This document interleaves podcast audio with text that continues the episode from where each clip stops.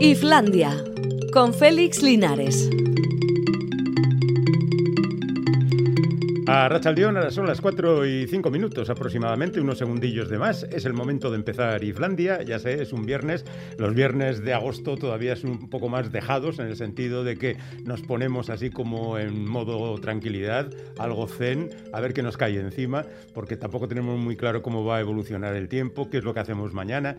Pues escuchar la radio, por favor, que es la mejor manera de pasar el rato, porque además te permite ir haciendo otras cosas. Bueno, le permite a la mayor parte de la gente, a mí no, porque o hago una cosa o, ninguna, pero dos es imposible.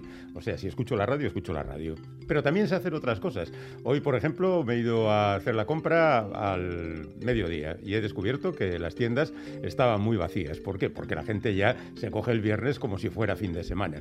Estamos haciendo un programa de consejos prácticos no, este es un programa de cultura, pero la verdad es que todavía más en el fin de semana la cultura se queda así como asténica. Así que, bueno, si os sirve de algo el consejo y la opinión, pues hacer las compras los viernes al mediodía.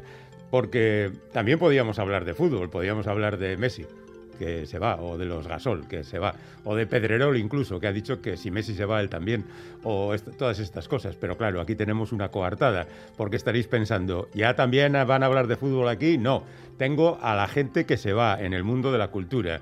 Lo deja uno de los hermanos Cohen, Ethan Cohen, deja el cine. ¿Qué es lo que va a hacer? Pues seguramente televisión o cualquier otra tontería de esa, teatro por ejemplo, pero la noticia es que Ethan Cohen deja el cine, que tantas alegrías nos ha dado en compañía de su hermano Joel, que este sí sigue adelante, de hecho acaba de hacer una película titulada La tragedia de Macbeth y que, bueno, pues igual ganamos a dos artistas separados y el doble de obras, porque estos dos siempre trabajaban juntos y hacían cosas muy potentes. Seguramente tienen eh, capacidad suficiente para hacer cosas interesantes todos ellos, pero en cualquier caso siempre da un poco de pena este tipo de despedidas, ¿no? Bueno, pues Ethan Cohen como Messi, ya está, sin mayor problema. Os recuerdo que tenemos un WhatsApp, que es el 688-840-840, al que podéis mandar todas las cosas que se os ocurran, por si queréis intervenir en el programa y demás. Y nada, por lo demás, Mm, vamos viendo un poco las inconsistencias de la vida, que es lo que nos gusta abordar en este primer tramo del programa. Noticia, detenido un traficante de personas por financiar el terrorismo yihadista. Es decir, le han detenido por financiar el, terrorismo yihadista, no por ser un traficante de personas, porque eso al parecer lo era antes ya y no le habían detenido. Y solo después, cuando ha financiado el terrorismo yihadista, pues eh, han decidido a detenerle. Será que hay prioridades. Seguramente alguien las tiene más claras. Una influencer, Marina Gers, que ha dicho que le encanta vomitar, que lo hace un par de veces al día y que es como si mm, se sintiera liberada. Esta mujer tiene millón y medio de seguidores en Instagram y dos millones en YouTube y seguramente no es un buen ejemplo. Alguien podría decir, bueno, pero sí es también la que ha dicho que el agua deshidrata más que hidrata que cualquier persona puede pensar esta es una insensata que no sabe lo que dice. Ya, pero igual todos los que le prestan atención tampoco saben muy bien lo que dicen y se quedan con lo de la vomitona. No lo sé, no lo sé. Estoy un poco, un poco confundido. Hablando de cosas mm, relacionadas con, con la televisión, que siempre nos dan algunas alegrías, pues resulta que han multado con medio millón a Mediaset, ya sabéis, Telecinco, etcétera, etcétera, etcétera, por infracción de el horario infantil o el horario protegido, ese que empieza a las 5 de la tarde, em, en tres ocasiones.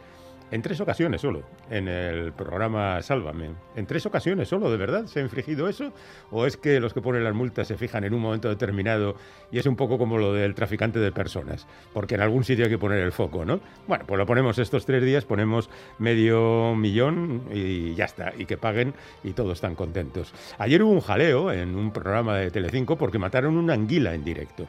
Y entonces el personal se soliviantó bastante. Era un programa de cocina y, casi todos decían que mm, podían haber matado la anguila fuera, que no hacía falta ponerla delante de las cámaras. Bueno, ahí hacer espectáculo de la muerte sería como discutir lo de los toros, ¿no? Pero me ha gustado particularmente un tuit que dice, lo de matar viva una anguila en prime time y de manera pública me parece un escarnio. Censuren, por favor. Hacía tiempo que no oía esto. Censuren, por favor. El público pide que censuren, por favor. ¿De verdad? ¿Dónde estamos? Eh, no sé, no, ya la verdad pierdo un poco la, capacidad de juzgar todo esto. Nada, nos vamos con, con la cultura. South Park. Seis temporadas y 14 películas más. Esto es lo que han firmado. Vamos a ver, en un mundo como el de la televisión, que las cosas aparecen y desaparecen con una facilidad asombrosa, alguien firma un contrato para seis temporadas más y 14 películas. Y si a partir de la tercera ya el público le retira el favor, rompemos el contrato, ¿no?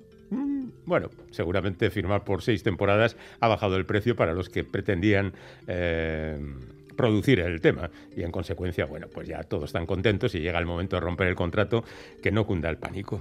En fin, y dentro del mundo del espectáculo tenemos también la subasta para conseguir la pistola que mató a Billy el Niño, la pistola de Pat Garrett, el famoso sheriff que mató a Billy el Niño. Una pasta. Mm, supongo que hay gente dispuesta a pagarlo. ¿Qué tiene de valor esa pistola? Ya conocemos la historia. Si conocemos la historia, ya conocemos las características y a los personajes. ¿Es necesario tocar las cachas de esa pistola para sentirse Pat Garrett matando a Billy el niño? Uy, qué mal estamos, qué mal estamos. Y eso que nos falta, además, eh, un, hombre que nos dejó hace 12 años y que, bueno, todavía le echamos en falta. Se llamaba Willy DeWill fue punk con el nombre de Mink DeVille, un grupo que apareció allá en los eh, años 80 y después fue evolucionando hasta un último disco que incluso contenía canciones basadas en los ritmos eh, de los nativos americanos. Esta es una canción que aparecía en ese disco. Se titulaba, se titula Luis y él se llamaba Mink DeVille.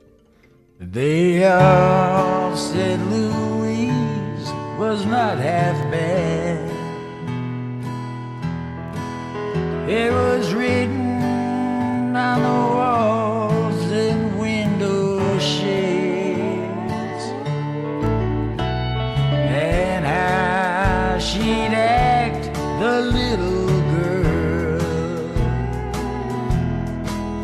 a deceiver.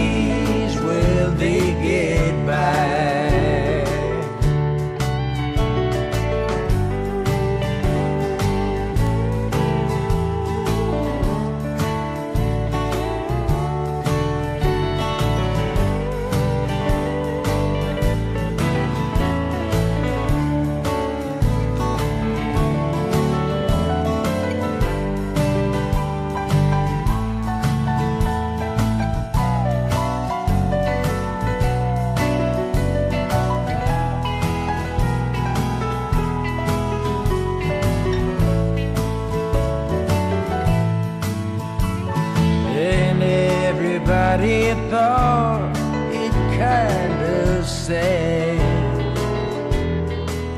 when they found Louise in her room.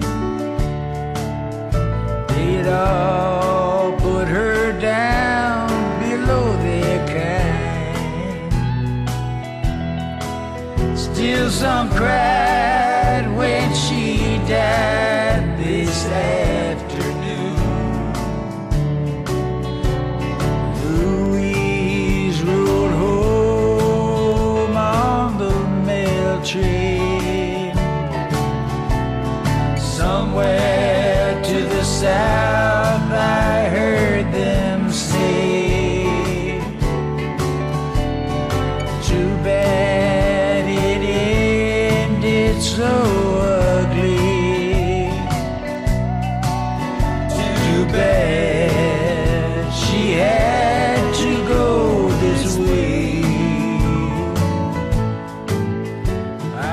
buenas noticias para los buenos aficionados a meterse en el difícil mundo de la situación actual. Juan Soto Ibarz ha publicado un nuevo libro y se titula La Casa del Ahorcado y el subtítulo o la descripción que aparece en la portada es Cómo el tabú asfixia la democracia occidental y vamos a tener la oportunidad de hablar con él y eso siempre es todavía mucho más satisfactorio. Hola Juan, ¿qué tal? ¿Cómo estás? ¿Cómo estamos? Muy bien, gracias. Bueno, encantados de tenerte por aquí encima que esto sirva como disculpa para poder leer un nuevo libro tuyo. Bueno, has decidido meterte con el tabú y hasta con la herejía, esto que nos suena tan distante en el tiempo y hasta en el espacio.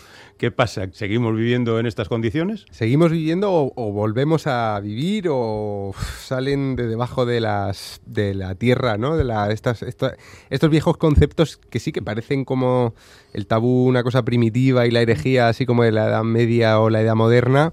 Y sin embargo, cada vez están más presentes en la, en la sociedad democrática. Por enlazarlo con tu libro anterior, aquel Arde en las redes, donde te rebelabas frente a los dictados de la masa en las eh, redes sociales, aquí hay también bastante de eso, sobre todo en la primera parte. Seguramente desde entonces aquí la cosa no es que haya mejorado, sino que seguramente hemos retrocedido un poquito más, ¿no? Sí, por, por una parte sí. Por otra parte también, eh, cuando escribí aquel libro, empecé a convocar a mi alrededor a un montón de gente, ¿no? Que se definía, yo creo que como mm, políticamente incorrecta y que, y que iba pues contra mm, esa corrección política así cada vez más no ce- cerrada, asfixiante y tal. Y yo también estoy ahí, pero empecé a notar como cierta complacencia, ¿sabes? O sea, empecé a notar que ya había convocado alrededor a una tribu, ¿no? Empecé a notar que también había una tribu así, ¿no? De gente que se opone, ¿no? Por, por norma a, to- a toda esta cortesía. Y en esa complacencia me empecé a sentir incómodo, que es lo que a mí me pasa siempre. No me gusta estar en un sitio muy rodeado. Y dije, bueno, vamos a ver qué pasa si le damos unas cuantas vueltas más a esto. A ver, eh, no solo ya el síntoma, lo que ve yo creo que todo el mundo, ¿no? De que cada vez hay más cosas que ofenden, más eh, estallidos de cólera, más así y pensamos qué es lo que está pasando detrás, ¿no? Y el libro este responde a esa pregunta, a qué está pasando detrás, y, y para sorpresa mía y de algunos lectores, pues rompe un poco la complacencia, porque te das cuenta de que si tienes que criticar el tribalismo, que es lo que hay detrás de la corrección política, acabas criticando también a los políticamente incorrectos, ¿no? Que esa- ahí ha sido la, la sorpresa mía y la de alguna gente que lo lee, claro. O sea que Groucho Marx sigue siendo imprescindible. Tú tampoco serías miembro de un grupo que te acepta, de un club que te aceptara como socio. Ya En vemos. ese sentido, eh, marxista a tope, claro. Tú lo explicas aquí bien diciendo que los que se van saliendo del sistema tarde o temprano montan campamentos en la periferia de, de la ciudad y que también poco a poco se van congregando. Pero bueno, tú empiezas desde el principio, desde los orígenes del tabú, desde los niños que dicen cosas eh, incorrectas y que, bueno, pues de alguna manera son la esencia de, esta protesta, ¿no? Pero tampoco acabo de verle la forma de arreglar el, el asunto, porque queda todo en una especie de grito en el desierto. Claro, es que, a ver, eh, yo con este libro he tenido muchas sorpresas, ¿no? Porque eh, empiezo criticando el tabú, o mi intención es criticar la proliferación de tabúes, pero a medida que estudio el tema y de- desarrollo el tema, pues veo que el, el tabú es hipernecesario, ¿no? Mm. Y que el problema viene cuando los tabúes proliferan sin que la gente los comparta. Cuando mis tabúes no son los mismos que, el- que los tuyos y lo que para mí es sagrado para ti es una profanación y viceversa, ¿no? Que esto se ve muy bien, por ejemplo, en torno a la estatua de Colón cada día del descubrimiento, ¿no? Que hay gente que la quiere derribar porque aquello representa lo, ¿no? la, la opresión de los pueblos indígenas y no sé qué. Y gente para la que esa opinión ya es una herejía, es un tabú, es una cosa horrible y hay que mantenerla, ¿no? El libro al final trata sobre la fractura y cómo salir de eso o cómo desandar ese proceso, pues es muy difícil porque el tabú no es una cosa que se pueda ni construir ni destruir, al final es un síntoma. Si aparecen tabúes nuevos es porque nos está pasando algo, ¿no? Y yo pienso que a veces desde los debates públicos lo que se intenta, ¿no? Es combatir los síntomas y no tanto eh, utilizar los síntomas para desandar y llegar a los problemas reales que tenemos. Mm. Pero bueno, tú llegas a la conclusión de que es inevitable porque la condición del ser humano es así. Hablas de algunos experimentos en los que, un poco al estilo del señor de las moscas, pues se dividen a los niños, los niños acaban sacudiéndose, incluso con chimpancés machos que cogen armas y chimpancés hembras que cogen otras cosas y, niños recién nacidos y demás. Parece que está en nuestra naturaleza, ¿no? Sí, y, y- y al mismo tiempo qué bueno es rebelarse contra la naturaleza. Humana, ¿no? Porque también tenemos una naturaleza que es absolutamente violenta, egoísta, ¿no? Si no fuera por la ley, si no fuera por las instituciones, por, por- si no fuera por los semáforos, estaríamos Atropellados. a- claro, atropellados a cabezazo limpio, ¿no? O sea que creo que la condición humana nunca se debe usar como excusa para quedarse como uno está, ¿no? El problema es que también en esta sociedad tan ideologizada hay gente, hay grupos para los que la mera mención de la condición humana se convierte o de la o de los eh, digamos del sustrato biológico en los comportamientos de los seres humanos, ¿no? Se ha convertido también en un terreno tabú. Es que estamos ante unos problemas sociales que a veces ni siquiera se pueden mirar de frente porque las explicaciones que algunos dan para esos problemas sociales o algunos de, las, algunos de los elementos que, que algunos sacan ¿no? para, para- para explicar esos problemas sociales son en sí mismos tabú. Y esto es lo que le pasó, por ejemplo, al ingeniero de Google, ¿no? Al que ante la pregunta que hizo la compañía de por qué había menos mujeres en los cargos de ingeniería, él respondió, ¿y si no quieren estar? Y, y acabó despedido, ¿no? Y si biológicamente de media las mujeres está- parece que están menos interesadas en estos cargos técnicos, ¿no? Y si fuera esa la causa o una de las causas, ¿no? Y él eh, eh, fue despedido de la compañía por, por decir esto, ¿no? O sea que mm, nos encontramos con que el tabú y la herejía, etcétera, so- son fenómenos que aparecen en torno a comportamientos que nos parecen mal, pero también a explicaciones de nuestros problemas que generan una violencia enorme en algunos grupos, ¿no? Y que esos grupos, esas tribus, intentan imponerlos al resto. Y eso, claro, Mm. empobrece de una manera bestial no solo el debate público, sino nuestra capacidad para afrontar los problemas, ¿no? Porque a veces los problemas tienen causas que no son políticamente correctas, desde luego. Bueno, en cualquier caso, yo creo que el sistema no va a aceptar nunca el determinismo genético, porque el determinismo genético crea problemas también. Sí. Eh, porque al fin justifica hechos que no pueden serlo a través de la sociedad y, y además se dan un poco como irrebatibles, definitivos. Si te sale del cuerpo, no hay más tu tía, ¿no? Sí, pero, pero yo creo que el determinismo también está en pensar que cualquier explicación biológica o científica de alguna conducta humana es inamovible, porque mm, no tiene por qué ser esa la conclusión a la que lleguemos, ¿no? O sea, cuando Hobbes dice el hombre es un lobo para el hombre, ¿no? No dice que deba serlo. De hecho, es una protesta casi la que le hacen. Hay una realidad del ser humano como un ser violento, agresivo, territorial, ¿no? Y se puede, digamos, decir, ¿no? Eh, como una, un punto de partida para empezar a, a mejorarlo, ¿no?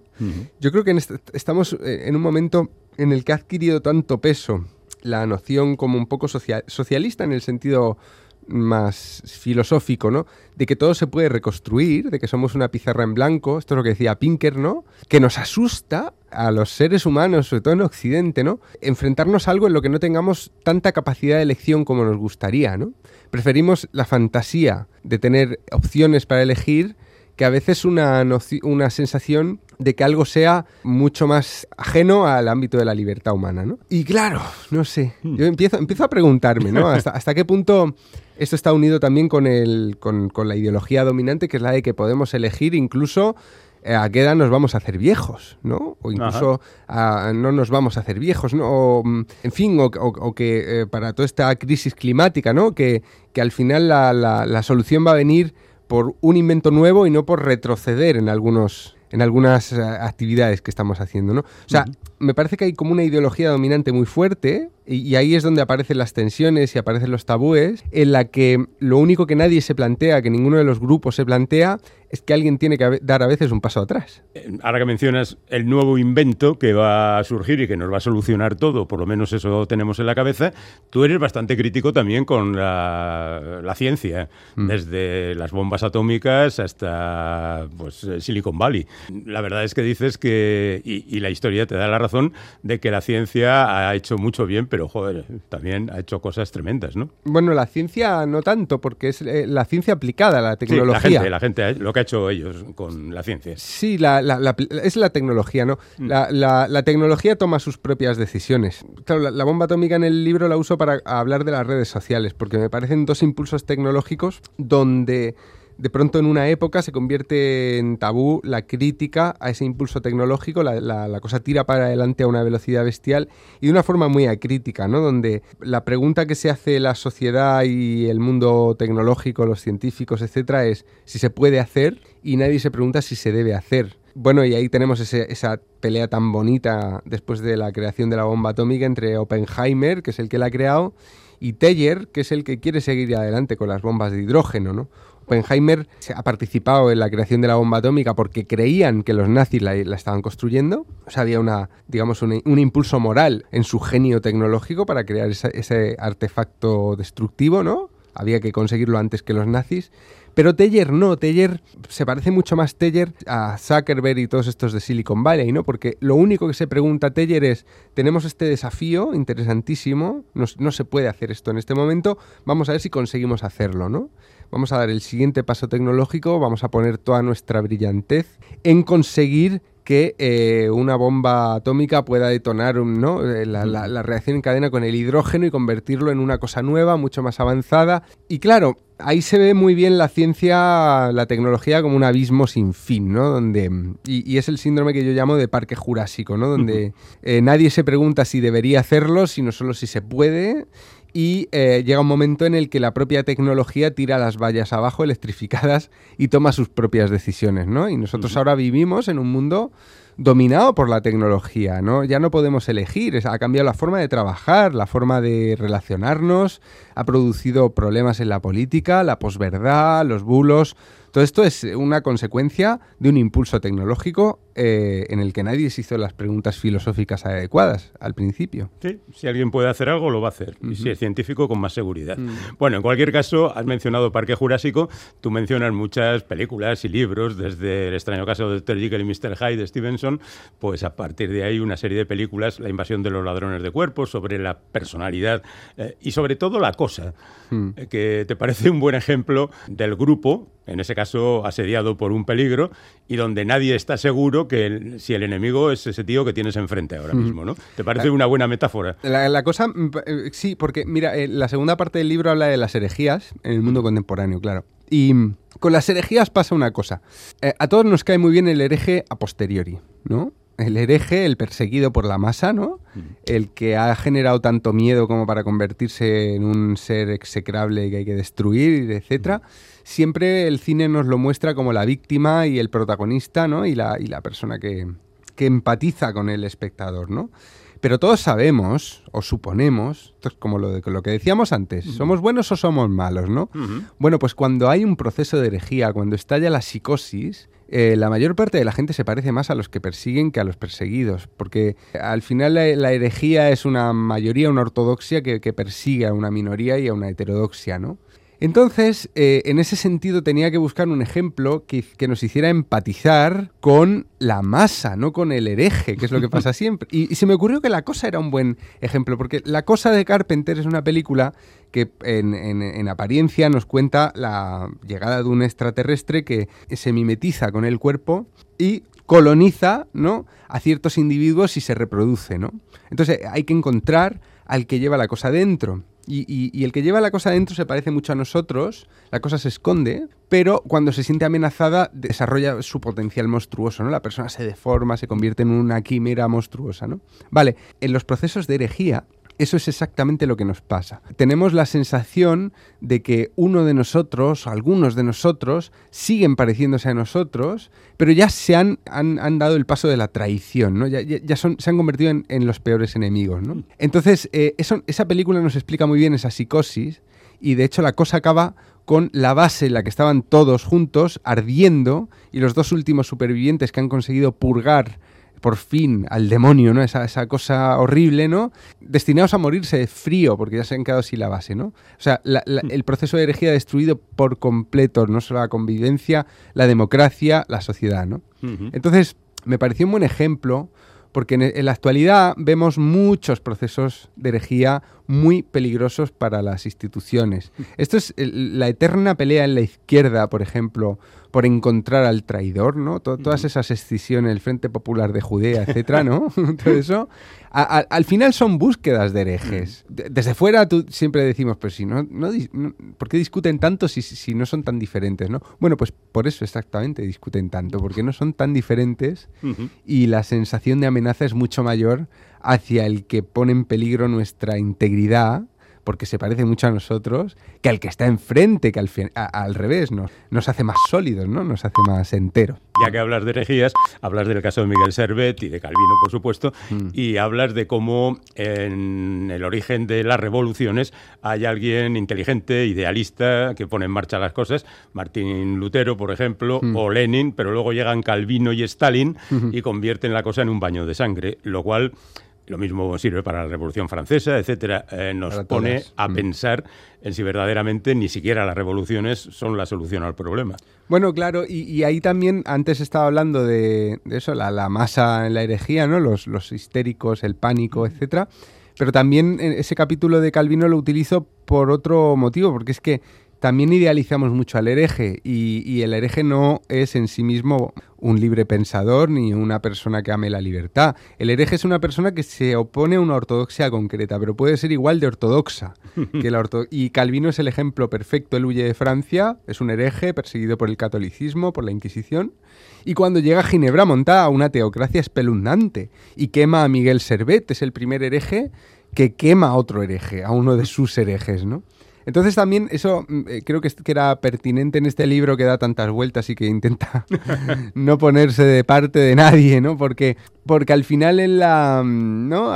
Se puede hacer una pose cómoda, ¿no? De somos los heterodoxos, somos los, los que se oponen a los ortodoxos. Ya, ya, pero ¿cuántos ortodoxos hay entre nosotros? Ya, ya. Porque eh, no, no es lo mismo la heterodoxia que la oposición a una ortodoxia. O sea, mm, quiero decir, y eso se ve, tú, tú has dicho el caso de Stalin y es que es muy, es muy habitual en las revoluciones. Claro, la revolución estalla por oposición a una ortodoxia, a un sistema, eh, pero muchas veces, muy frecuentemente, en la revolución están las semillas de la próxima ortodoxia, que suele ser además mm, espeluznante también. Mm.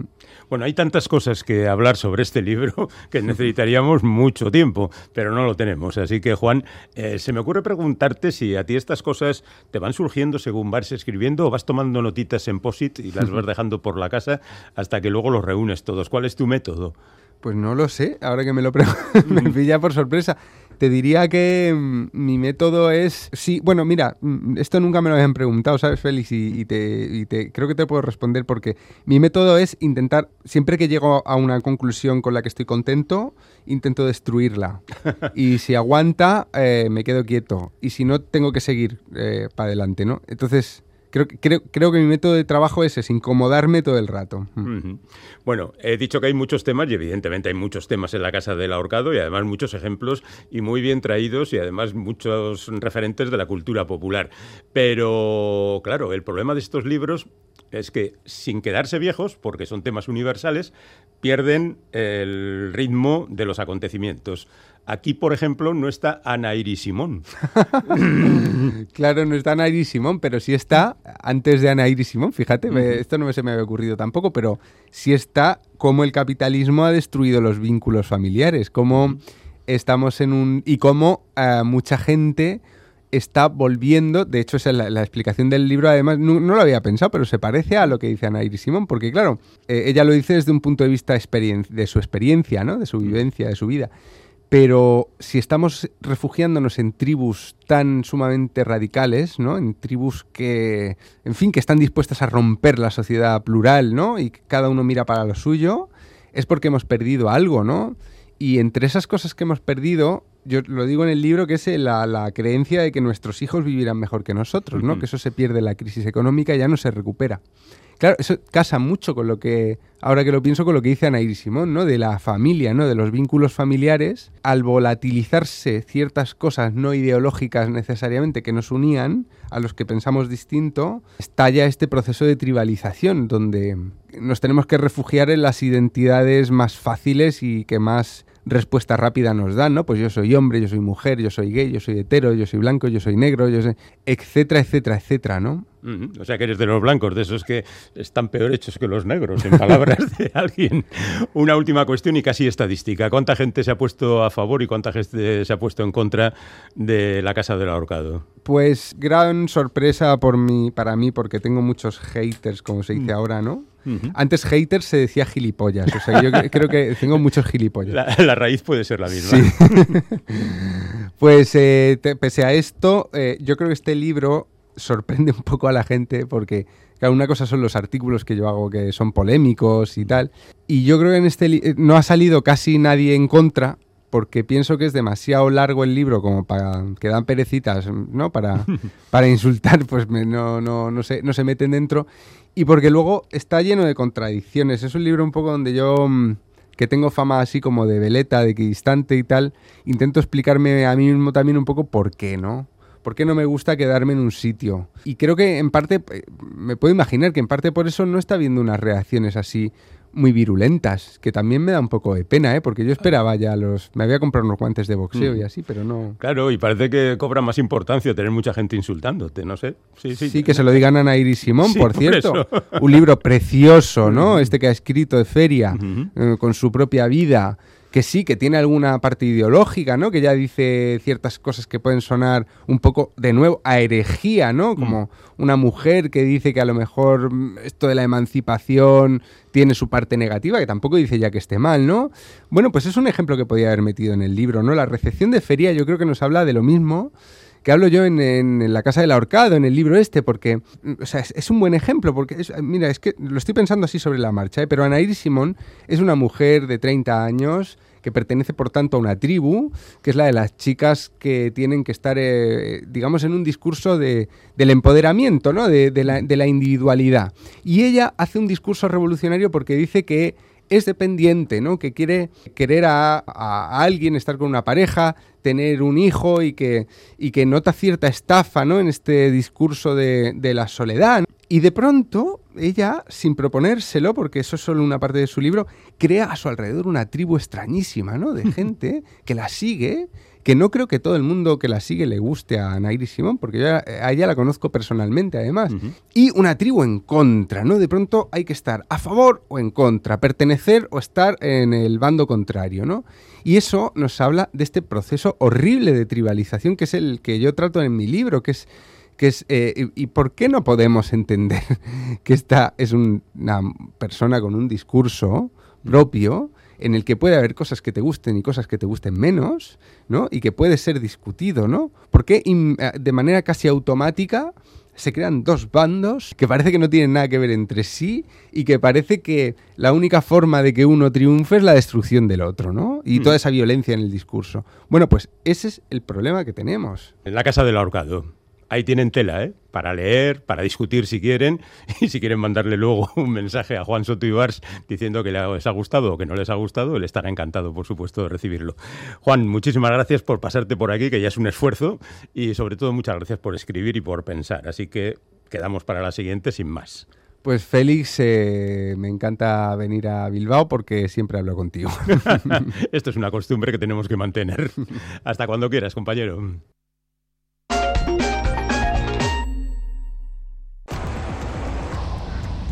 Después de meses de angustia, de incertidumbre, llega el momento de competir, de brillar, de disfrutar, de mostrarnos ante el mundo. Vamos a una la pasión para los Juegos de Tokio. Fundación Bass Team, locura por el deporte. De la mano de EITB.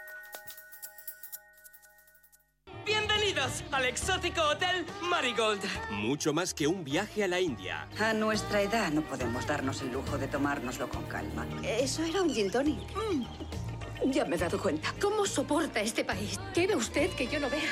Los colores, los olores. El exótico hotel Marigold. Al final todo saldrá bien. Y si no sale bien, es que aún no es el final. Esta noche en E ETV2.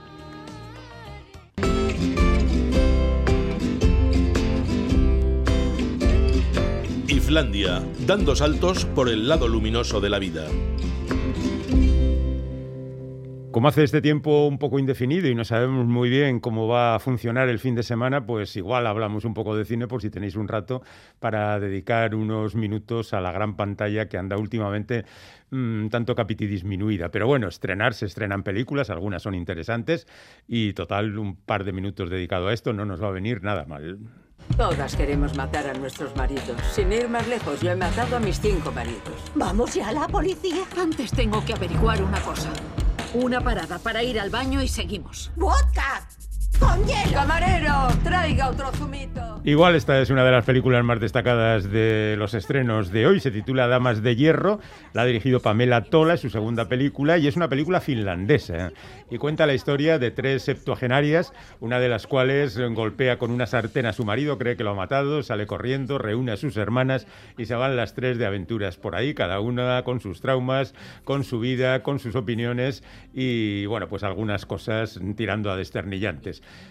El asunto está en que también son asuntos serios y, claro, hay que calibrar muy bien la carga de profundidad del humor con respecto a estas historias. En cualquier caso, es una de las películas más interesantes. Tenemos también El bebé jefazo Negocios de Familia, que no es sino una secuela del bebé jefazo y que es la inevitable película de animación que todas las semanas se estrena para pillar a los niños y visitantes esporádicos de este tipo de películas porque tiene que haber siempre en funcionamiento este tipo de films. Hay una película japonesa que ya tuve ocasión de ver porque se estrenó, bueno, se pasó, entró a concurso en el último festival de Donostia y que se titula Madres Verdaderas de Naomi Kawase, que es una de esas cineastas de gran prestigio en todo el mundo y que tiene dos líneas de funcionamiento. Por un lado, películas realistas, como es el caso de Madres Verdaderas, y por la otra, películas tirando a místicas que a mí me interesan bastante menos. Pero las realistas, por ejemplo, una pastelería en Tokio, siempre son historias muy interesantes. Y estas Madres Verdaderas cuenta la historia de un matrimonio que adopta un niño y que con el paso del tiempo, oye, pues eh, de repente la madre auténtica reclama al, al niño y el conflicto entre las dos familias es lo que cuenta la historia con una estructura muy curiosa, muy interesante, que no desvelaré y que seguramente la convierte también en una de las películas de la semana. Pero yo sé que la más visitada va a ser esta. Estás de coña. ¿Vais a poner en peligro toda la misión por una tarada que viste como un bufón? Lo dice uno que lleva una tapa de váter en la cabeza. Nunca abandonamos a uno de los nuestros. Con suerte Harley seguirá viva. No os andéis con tonterías. Coronel, esta gente es peligrosa. Equipo 2, vía libre. Aquí tenemos al Escuadrón Suicida de James Gunn, que vuelve de nuevo. Vuelve James Gunn, que es el director de las películas de Guardianes de la Galaxia. Parece que lo habían destinado al olvido con unos rifirrafes que tuvo con eh, el asunto este de la cancelación. Y... Pero ha vuelto con el Escuadrón Suicida, haciendo olvidar la anterior película del Escuadrón Suicida e incluso la de Aves de Presa, que estaría más o menos relacionada con esta. Y en esta película te, volvemos a tener a Margot Robbie haciendo de la señora Quinn y por otra parte tenemos a Idris Elba o a Viola Davis o a John Cena o incluso a Michael Rooker, que, que, le teníamos un poco olvidado, haciendo papeles de tipos locos. Y el malo de la película es Juan Diego Boto, que como nos contaba en cierta ocasión, pues eh, ganó mucho dinero y tuvo ocasión de estar con esta gente, lo cual le divirtió mucho. Seguramente, eh, tanto como las palabras de Carmen Calvo, alabando las interpretaciones de Una noche sin luna de todos los actores y actrices en ese monólogo que interpreta Juan Diego Boto. ¿Qué vamos a hacer sin Carmen Calvo? Bueno, además de esto, tenemos Pequeños Milagros en Peckham Street, que es una película búlgara que se desarrolla en Londres y que habla de la comunidad búlgara a partir de la anécdota de un gato que queda atrapado en un en un edificio y a partir de ahí pues se crean problemas. También tiene mucho interés Tres Veranos, una película brasileña de Sandra Cocut, que habla un poco de la desintegración de la sociedad. En esta ocasión, a través de los sirvientes de una casa, donde los dueños de la casa son detenidos por corrupción, y a partir de ese momento la cosa se lía un poco. Hablan de que es el parásitos eh, sudamericano, pero mucha gente quiere parecerse, quiere hacer parecer sus películas a parásitos y no todos lo consigue. Y terminamos con una villa en la Toscana. Llevas meses sin llamar. ¿Y de repente quieres vender la casa de la Toscana deprisa y corriendo? Una casa que lleva vacía 20 años. Le lavamos un poco la cara. En una villa en la Toscana se reúnen Liam Neeson y Michelle Richardson, que es su hijo, a pesar de que toma el apellido de su madre, Natasha Richardson, que murió desgraciadamente en un accidente hace ya unos años. Y la historia, pues parece inspirada en ellos mismos. Heredan la casa de la madre que ha muerto y tratan de venderla y tratan de arreglarla. Y en consecuencia lo que cuenta esta película es ese proceso con bonitos atardeceres y con gente maja para hacernos pasar una buena tarde. Nos preguntan si el Escuadrón Suicida eh, de la película tiene algo que ver con lo de los de la vida de Brian. Y no, no tienen nada que ver. Gracias por estas, estos chistes que nos suelen soltar nuestros oyentes. Terminamos aquí este repaso porque inmediatamente tenemos que dejar paso a Jerry que nos trae canciones de hace 50 años.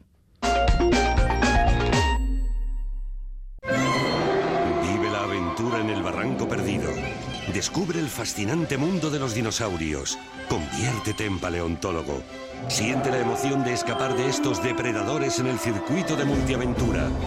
Deslízate por el largo cuello de un brachiosaurio y bañate con dinosaurios en la playa Cretácica. El Barranco Perdido, Enciso, La Rioja. Más información en elbarrancoperdido.com.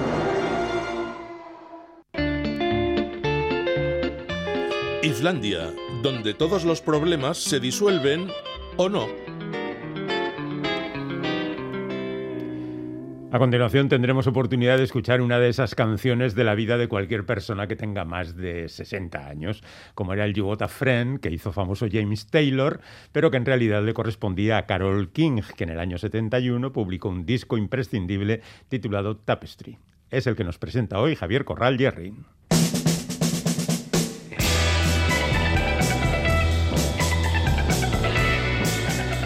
Caicho, bienvenidos a este especial dedicado a 1971, la música de hace medio siglo que estamos recuperando, rescatando a través de sus obras más significativas. Hoy vamos a estar con Carol King y su histórico Tapestry. Consagrada como compositora junto a su pareja Gary Goffin, con canciones para gente como Aretha Franklin, Dusty Springfield, Los Animals, Los Monkeys o Los Bears, Carol King logra en este año 71 el cenit de su carrera como cantautora con lo que sería su segundo álbum Tapestry. Con solo cuatro años, cuando aún necesitaba apoyarse en un listín telefónico para llegar a las teclas, la niña Carol King, enseñada por su madre, era capaz de tocar el piano cualquier, cualquier nota que escuchase. Sin embargo, al principio la industria musical solo la veía como una compositora de éxitos para otros artistas. No puede ser una estrella con esa nariz, decían. Con 17 años se casa con Gary Goffin, un amigo con el que había empezado a componer en la universidad, y ahí empezó todo de verdad. En el año 60, con 18 años, compone Will You Love Me Tomorrow, que las Irels llevan a lo alto de las listas, y que la propia Carol King recuperó para este Tapestry. Esta canción le supuso a ambos poder dejar sus trabajos para dedicarse por completo a la composición. El primer single de Tapestry fue I Feel the Earth Move, single, como hicimos el primero, y la canción que abría el álbum y según la crítica del momento, lo último en erotismo hippie chic. Carol King.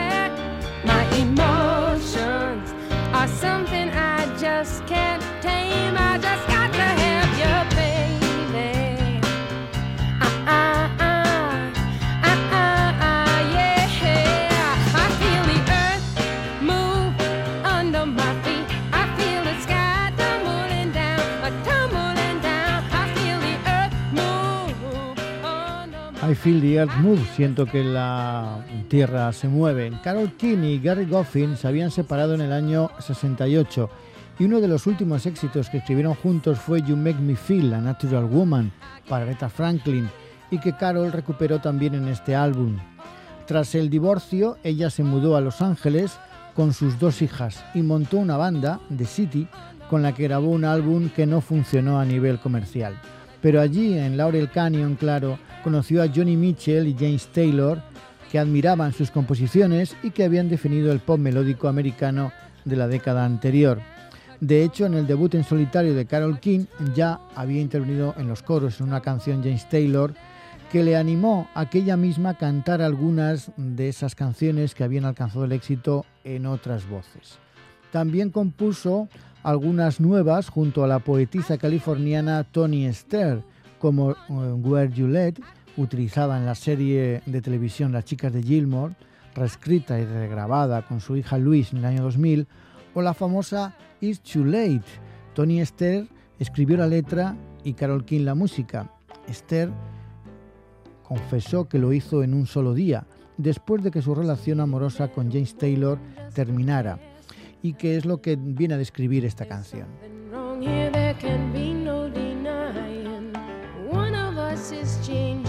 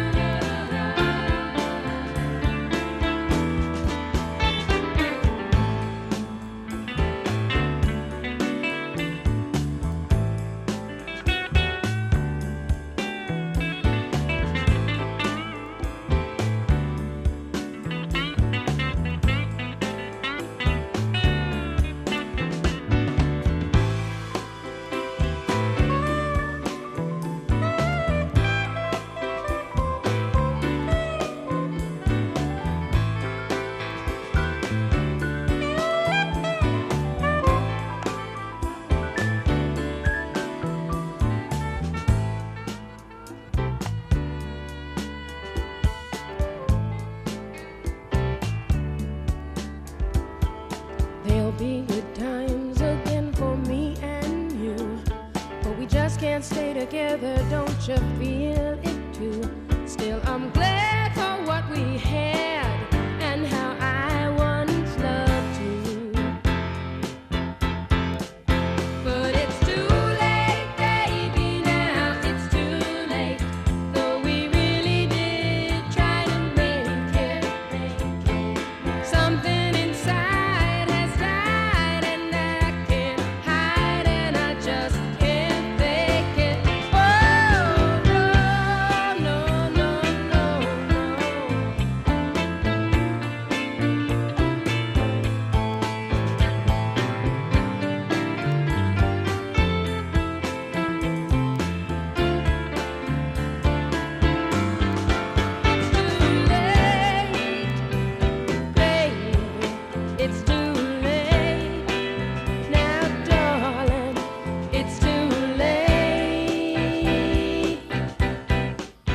en total Tapestry ha vendido más de 25 millones de copias en todo el mundo, ha recibido numerosos premios y en 2012 se incluyó en el Registro Nacional de Grabaciones preservado por la Biblioteca del Congreso norteamericano.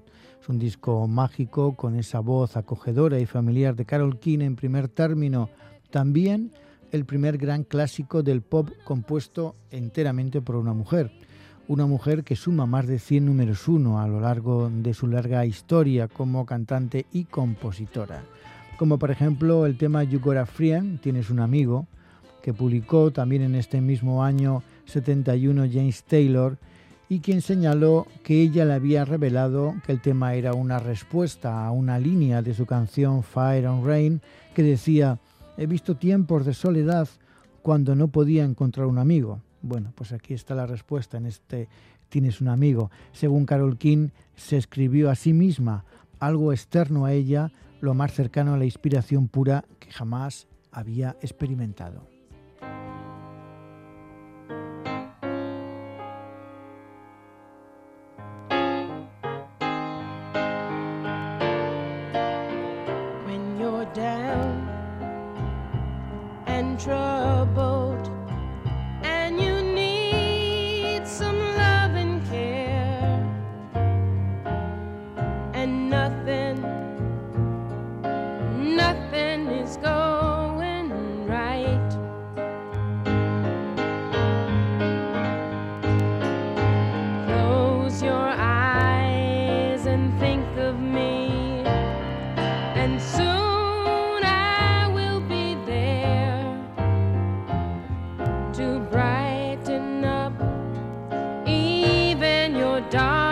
restless night.